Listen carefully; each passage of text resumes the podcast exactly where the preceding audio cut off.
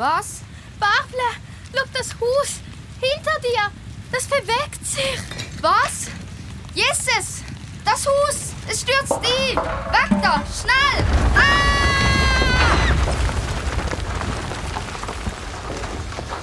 So tönt es an der Station vom Audiowog Winterthur beim Sodbrunnen, dort bei Metzgas und Steinberggasse.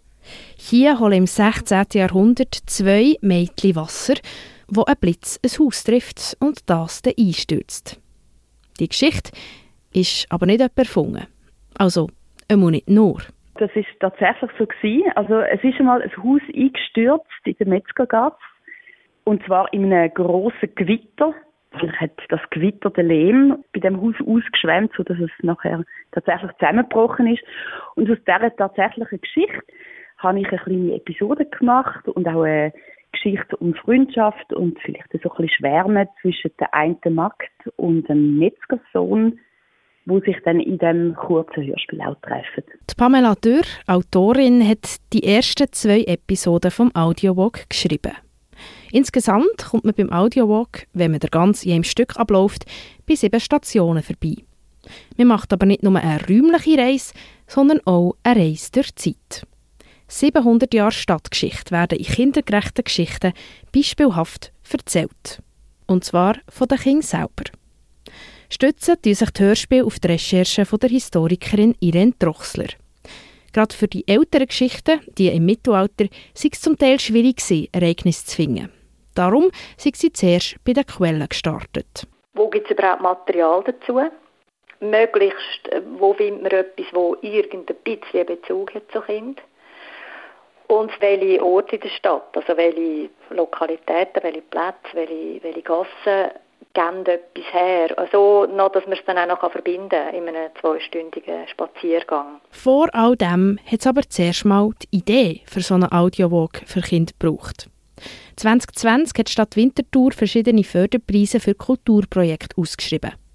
Die Lilian Weber und Cornelia Turninger sind dann mit ihrem Projekt, wo dann noch «Sag mir, wo die Kinder sind», geheissen, gestartet. Und das erfolgreich. Im Herbst 2020 haben sie den Förderpreis gewonnen. Zwei Jahre später ist der Audiowalk jetzt eben begehbar. Anja Wolfer-Backa macht die Projektleitung beim Audiowalk Winterthur. Die Zielgruppe die sind von Anfang an klar gewesen. In erster Linie haben wir wirklich gesagt, wir machen es für Kinder, halt, weil wir auch gefunden haben, das ist attraktiv für Kinder, wie eine Geschichte aus Kindersicht erfahren. Es gibt wie einen anderen Aspekt in dem ganzen Geschichtlichen inne und sicher eher auch eine emotionale Bindung zu der Geschichte.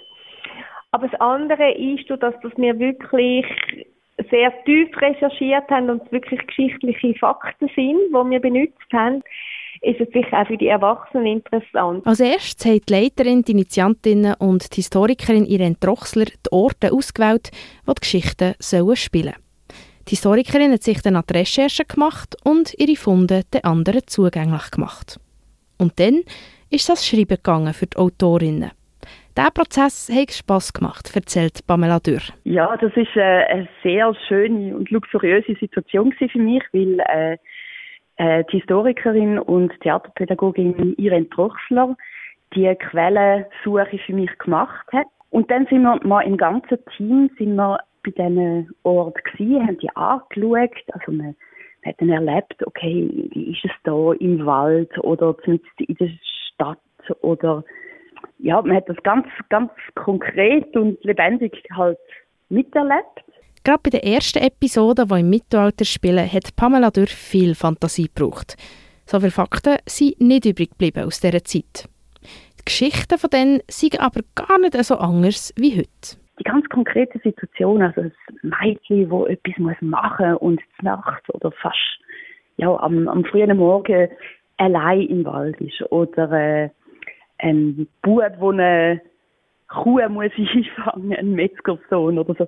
Ich glaube, im Mittelalter ist der Kind um sehr ähnliche Sachen gegangen, um Freundschaft, um äh, Abenteuerbestehen, um, um eben sein Leben leben äh, und so Sachen, was ich immer sehr spannend finde, auch in einem Hörspiel über das Mittelalter. Seit gut einem Monat kann man der Audiowalk in Winterthur jetzt ablaufen. Kind und Erwachsene.